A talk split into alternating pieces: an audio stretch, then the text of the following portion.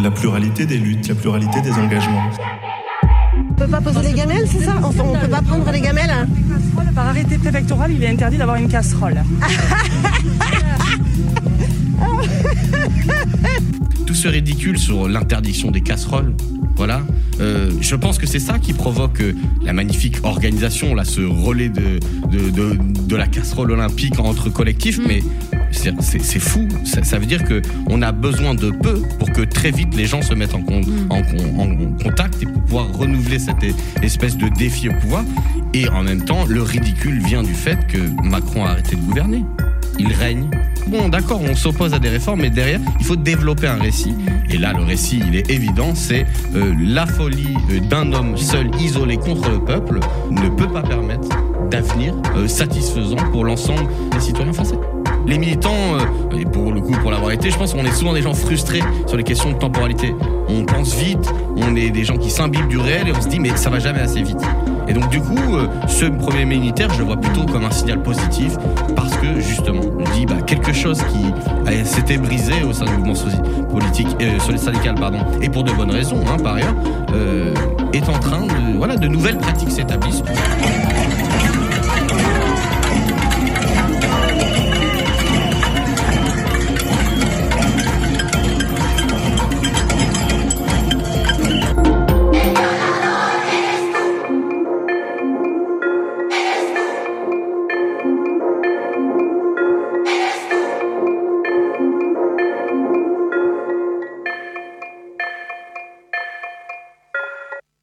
Vous êtes bien sur Radio Alpa 107.3, vous écoutez Intersection. Salut Tiffane Salut Bertrand. Ça va Tiffane Ça va et toi?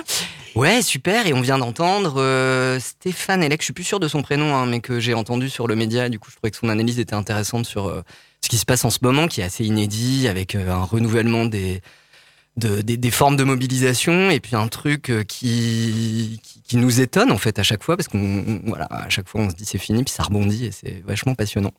et, on est pour en parler justement, on Voilà. reçoit Guillaume, Guillaume de la LDH, la Ligue des droits de l'homme. Bonjour Guillaume. Bonjour. merci euh, de venir euh, ici avec nous. Est-ce que tu peux commencer par nous présenter la LDH, s'il te plaît? Alors la Ligue des droits de l'homme, donc LDH, hein, euh, c'est une association donc assez ancienne qui a été fondée en 1898. Alors euh, nous sommes une association euh, de type loi 1901. Euh, on se considère comme une association généraliste, politique, mais par contre non partisane. Notre mission, c'est la, est la suivante, hein, c'est défendre les droits, mais aussi leur application, leur réalisation effective dans notre dans notre société.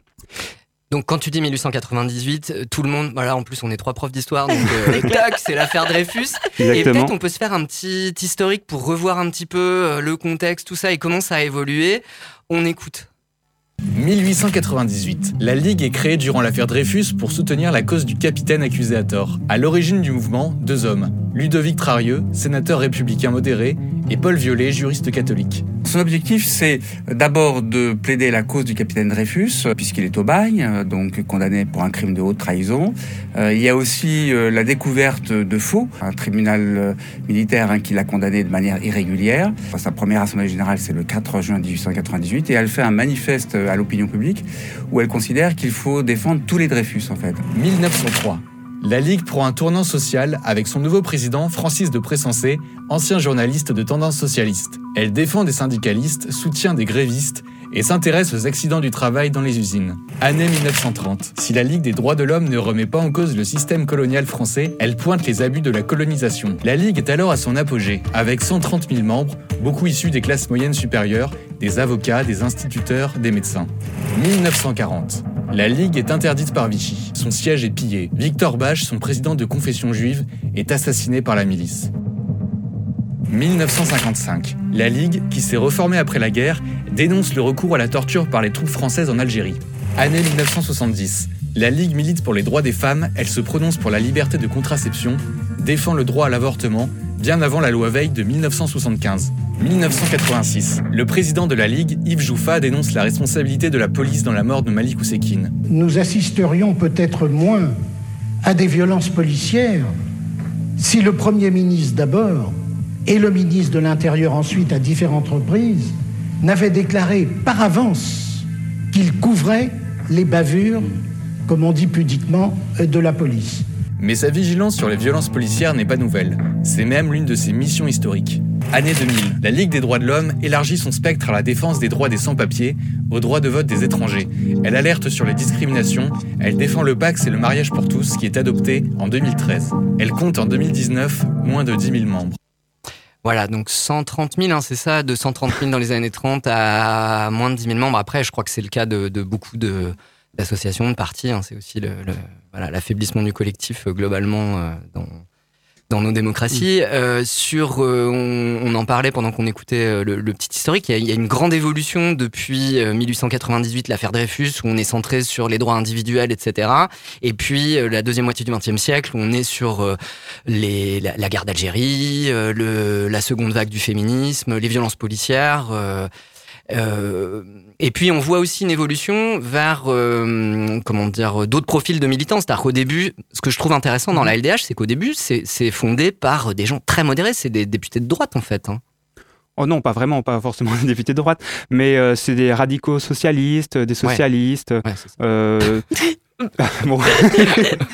Euh, après, ce sont des personnes voilà, qui. Euh, la Ligue droits de l'homme, je le rappelle, hein, euh, est à l'initiative du Front populaire hein, en 1936. C'est elle qui va justement réussir à, à unir les luttes communes entre les différentes gauches hein, françaises, donc les radicaux socialistes, les socialistes, les communistes, et qui va permettre donc à Léon Blum d'arriver au pouvoir et de faire ce que, ce que nous savons voilà, en 1936. Mais que ce soit au moment de sa fondation ou euh, même encore aujourd'hui, la, la, la, LDH, c'est pas des foufous radicaux, euh, zadistes, euh, éco-terroristes, islamo-gauchistes. Donc c'est, non, c'est. Oui, non, bien sûr. Bah, nous sommes, nous sommes légalistes. Nous sommes voilà. pour faire respecter le droit. En fait, on n'est pas, euh, voilà, on, on, est là pour faire respecter le droit. Et malheureusement, et on en reparlera, je, je suppose après, hein, c'est ce qui a fortement déplu et ce qui déplaît euh, à Gérald Darmanin et puis Elisabeth Borne. Alors, parce qu'on veut faire respecter les conventions, les droits, la déclaration universelle des droits de l'homme. Oui, et que ça sort de la de l'opposition traditionnelle des partis et que donc c'est un, mm. une forme contre laquelle ils sont pas habitués à lutter.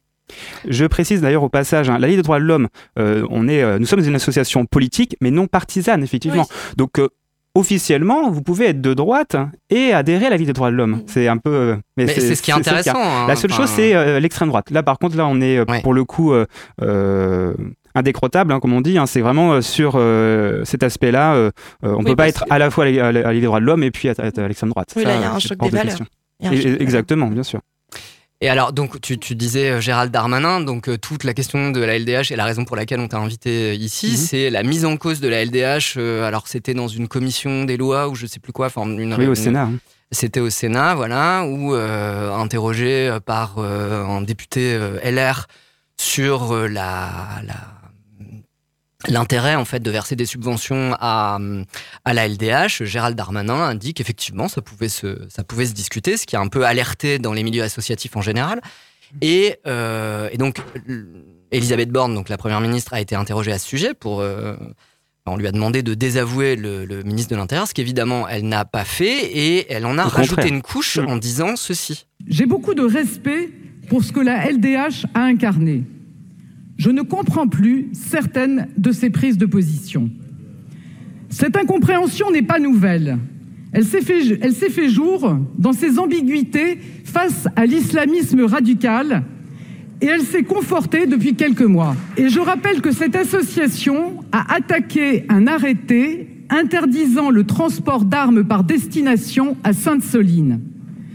Cette incompréhension est partagée par de nombreux acteurs associatifs et dans une lettre adressée hier au président de la Commission nationale consultative des droits de l'homme, le président de la LICRA a dénoncé les dérives et la défaillance de la Ligue des droits de l'homme. Alors, est-ce que tu peux nous expliquer, Guillaume, c'est quoi cette histoire, l'arrêté préfectoral? Oui, bien sûr. Alors, on va commencer par là, effectivement. Donc, euh, c'est par rapport surtout aux propos au départ de Gérald Darmanin, mais qui ont été euh, soutenus hein, par la Première ministre. Ce qui nous a d'ailleurs surpris. On pensait qu'elle euh, allait essayer d'apaiser les choses et au contraire essayer voilà, de, de C'est vrai, c'est les 100 jours peu, de l'apaisement. Oui, ouais. c'est ça. Apaisement mon cul, hein, comme j'ai vu quelque part. Mais, okay. Et euh, comme on l'a entendu là très justement hein, tout à l'heure, euh, Elisabeth Borne, qui euh, reprend bah, ce terme, hein, la LDH a récemment attaqué donc un arrêté préfectoral interdisant donc les ports d'armes par destination à Sainte-Soline. Alors on va déjà rappeler dans un premier temps que dans le code pénal, il y a un article qui interdit le port d'armes. Donc c'est d'ailleurs c'est un délit, hein. on n'a pas le droit d'aller en manifestation avec Mmh. euh, des armes. C'est pas la peine de Bon. faire un arrêté préfectoral en plus. Effectivement, il n'y a pas besoin d'un arrêté préfectoral. Donc là aussi, c'est pour ça euh, euh, on a euh, justement cherché à euh, mettre en avant le fait que ça, ça n'avait pas lieu d'être en fait. Mm. Euh, c'est plus par rapport au terme d'armes par destination. Et euh, nous, puisqu'on comme on l'a dit tout à l'heure, nous on est là pour défendre les droits. euh, le Conseil constitutionnel en 95, 1995. Euh, était- s'était déjà prononcé là-dessus, justement, sur ces armes par destination. Euh, ces armes par destination, c'est un terme extrêmement vague. Euh, mon casque de vélo, là-bas, peut être une arme par destination. Ça aussi, non Exactement, les Bertrand, casseroles, voilà. casserole. c'est- Macron, Donc- démission, Macron, démission. Exactement. Donc ces armes par destination, on peut mettre tout euh, et n'importe quoi là de- Mais en derrière fait, ça. c'est l'intention quoi qui compte là. Voilà. Donc ça peut être tout. Et à partir de là, nous, on considère, tout comme le Conseil constitutionnel en 1995, que c'est une atteinte aux libertés individuelles. Et c'est à ce titre-là que nous nous sommes opposés justement à cet arrêté préfectoral. Donc vous voyez comme quoi, là, encore une fois, on voit très clairement comment les choses sont transformées, manipulées, effectivement, euh, par euh, donc Gérard Darmanin dans un premier temps, mais malheureusement aussi par la Première ministre. Voilà. Donc on va faire une pause euh, sur cette question. On y revient juste après. Et tout de suite, on va écouter la chronique féministe de Tiffen. Lâchez-la, votre virilité, vous serez bien plus heureux Hmm. dans un monde d'égalité. Bon, c'est la rentrée du mois de mai pour les profs et aussi pour l'émission avec Bertrand. On s'est reposé pendant les vacances et franchement, une pause dans la lutte, ça fait du bien. J'ai donc pris ma voiture, un ferry et le large et je suis allée au Royaume-Uni pour mettre de la distance entre moi et la dite lutte. Bon, déjà, premier choc, la douane ne m'a pas arrêté pour terrorisme alors que j'étais prête à beugler les darmanines à gorge déployée. Déception. Bref, euh, de la distance avec ses convictions, on n'en met vraiment jamais, en fait. Elles sont toujours là, quelque part, formant et déformant notre perception de la réalité. Un jour, je vais dans un pub avec mon copain. Lui, il est anglais, il connaît bien, et je le vois pas hyper fier de m'emmener là. En l'occurrence, là, c'est dans un pub Wetherspoon. Une chaîne hyper pas chère où tu t'enfiles des pintes pour moins de 4 pounds. Bref, le paradis de la cirrhose. Il est pas hyper fier parce que c'est vraiment cheap et que c'est un peu euh, le repère des prolétaires, quoi. Euh, le quoi? Alors, euh, moi, euh, ni une ni deux, je lui explique lentement mais sûrement que ce qui sous-entend, c'est de la discrimination de classe. Oui, mais non, enfin, oui, oui, oui, quand même. Après discussion, je comprends que son Witherspoon, c'est notre PMU. Et ce qui le dérange surtout, c'est qu'ici, bah, en fait, il y a que des pro-Brexit, il y a des gens de droite, potentiellement racistes. C'est là où ton vieil oncle chope ses blagues pour les repas de famille. Alors, les gens du peuple, les gens euh, pauvres, euh, sont donc de droite. Euh, voilà, 8 heures de ferry, euh, des bagnoles n'ont- et de, enfin, 8 heures de ferry et de bagnoles n'ont rien changé. Mes questionnements me rattrapent. On a beau être un islamo-gauchiste féministe extrémiste, défendant la veuve, l'orphelin, les racisés, discriminés, violentés, violés, le constat est sans appel. Il y a beaucoup, beaucoup, beaucoup de gens, souvent précaires, qui se reconnaissent plus dans les discours de la droite que de la gauche. Non, les gens de droite ne sont pas que des PDG start-upers. Il y a le peuple aussi, que la gauche essaie pourtant de porter. Mais alors, non de non, pourquoi? Laissez-nous vous construire une société meilleure. Venez avec nous combattre ceux qui vous oppriment. Nos ennemis sont vos ennemis, à savoir pas l'écriture inclusive et l'immigration, mais Bernard Arnault, les actionnaires, les patrons, le patriarcat, Darmanin, le capitalisme. Pourquoi? Pourquoi quand pendant la commune? Pourquoi en 36 Pourquoi est-ce que là le peuple il est de gauche? Ils sont passés où les prolétaires de tous les pays? Debout les forçats de la faim, euh, par ici. Oula, euh, les forçats de la faim, là-bas c'est un meeting d'Éric Zemmour, hein, c'est pas ici. Bon, euh, vous avez compris, cette question me poursuit et j'y vois pas d'issue. En tout cas, j'en voyais pas. Avant de confier mon problème à mon acolyte, ami, bestie, bestou, sage parmi les sages, j'ai nommé Vincent. Et en discutant de ça autour d'une bière, eh ben, miracle, on a trouvé une piste d'explication. La droite, ils ne se déchirent pas. Ils font plus ou moins front commun. Ils sont suivis et entendus parce que ce qu'ils proposent, bah, c'est rien, en fait. En gros, c'est de pas trop changer.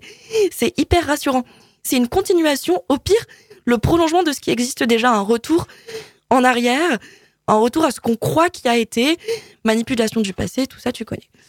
Ce que propose la gauche, par contre, c'est de renverser tout. C'est la révolution, c'est la sortie du système d'oppression, créateur d'inégalités et de violence. J'ai nommé le capitalisme en duo avec son frère jumeau, le patriarcat.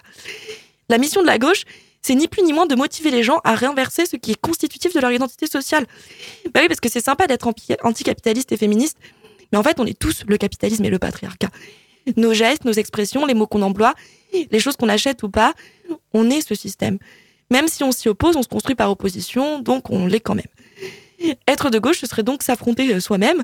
Mais voilà, tant que le patriarcat, euh, patriarco-capitalisme règne, eh ben, on sera jamais déconstruit totalement. Au mieux, on est en déconstruction, au pire, au pire on est con. Mettre tout le monde d'accord euh, sur le fait de combattre tout ce qui est structurel et systémique autour de nous, bah forcément, ça mobilise moins que le retour au passé glorieux, que l'union pour la haine. Bon, et maintenant quoi? Une fois qu'on a dit ça, elle est où l'union de la gauche? Ils sont où mes prolétaires de tous les pays? Déception avec Vincent, cette question a entraîné un blanc. Alors, euh, je vais vous décevoir. Je crois pas qu'on a trouvé une réponse super satisfaisante. Euh, je vais quand même vous en apporter une possible. L'union, je crois qu'elle est dans la bienveillance de nos valeurs et dans leur diffusion. Dans un peuple en Angleterre, une fille m'a suivi aux toilettes parce qu'elle avait cru que je lui avais lancé un regard et elle a insisté pour savoir si j'allais bien. J'allais bien. Et je l'ai remercié tellement de son geste qui était d'une bienveillance sans faille. Là voilà notre union, dans la sororité, dans l'égard inconditionnel qu'on a pour tous, dans cette queue de cheval qu'une sœur militante m'a fait hier pendant que je faisais le barbecue parce que mes mains étaient trop charbonnées, dans les je te crois immédiats et spontanés qu'on répond à chaque sœur victime de violence, dans les c'est violent, c'est pas normal, je te soutiens, que l'on rétorque à nos frères et, à nos frères de lutte fragilisés. Amour, bienveillance, compassion, solidarité, quoi? Euh, l'avenir de la gauche serait-elle une femme? Euh, alors oui, je sais, c'est pas ultra satisfaisant comme réponse. C'est provisoire, hein, faute de mieux. C'est un peu mièvre et gentil, mais bon, vous vous attendez à quoi? Je suis qu'une fille. Hein.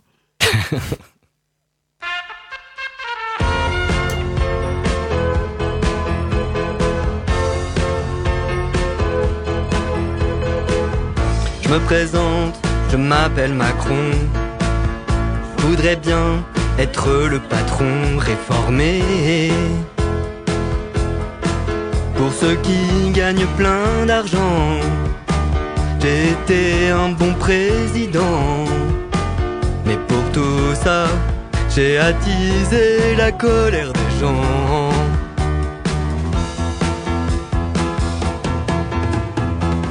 Je suis banquier, je bosse pour mes copains. Les dividendes, je veux que ça tourne à plein, tourne à plein. Pour ça faut bosser plus longtemps. Le profit c'est la sueur des gens. Les salariés, j'en ai rien à rien à foutre vraiment. Et partout dans les rues, je vois qu'on parle de moi.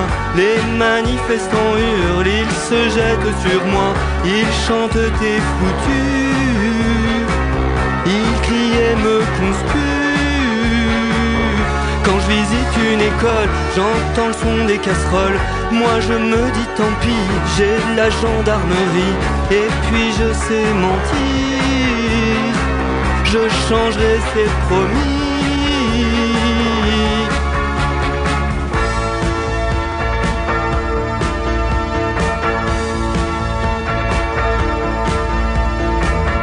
Je vous ai dit, cette loi est nécessaire.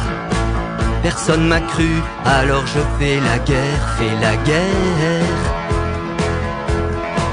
Des gens qui sont rien ni personne. S'ils sont contre moi, je les baillonne. Démocratie, je connais pas, je suis autoritaire. Et partout dans les rues, je vois qu'on parle de moi. Les manifestants hurlent, ils se jettent sur moi, ils chantent t'es foutu. Ils criaient me conspuent.